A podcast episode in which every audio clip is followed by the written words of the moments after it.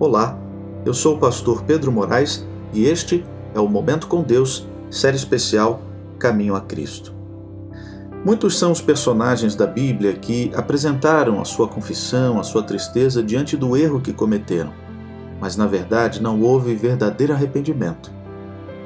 Faraó, por exemplo, quando sofria as consequências dos juízos de Deus, reconhecia seu pecado para escapar dos castigos prometidos, mas voltava a desafiar o céu logo que as pragas cessavam. Todos esses lamentaram os resultados do pecado, mas não se entristeceram pelo próprio pecado.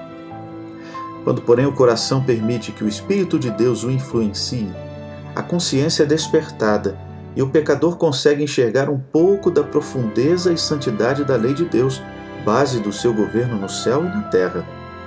A luz verdadeira que veio ao mundo ilumina todas as pessoas ilumina também os segredos do coração e revela as coisas ocultas das trevas.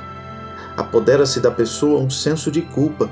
O pecador percebe sua própria condição, começa a enxergar a justiça do Senhor e experimenta um sentimento de horror em sua própria culpa e impureza diante daquele que conhece tudo e que vai dentro do coração.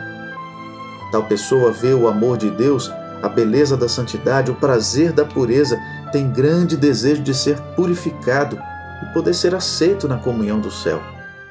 A oração de Davi, por exemplo, depois de sua queda, ilustra como é verdadeira a tristeza pelo pecado. Seu arrependimento foi sincero e completo.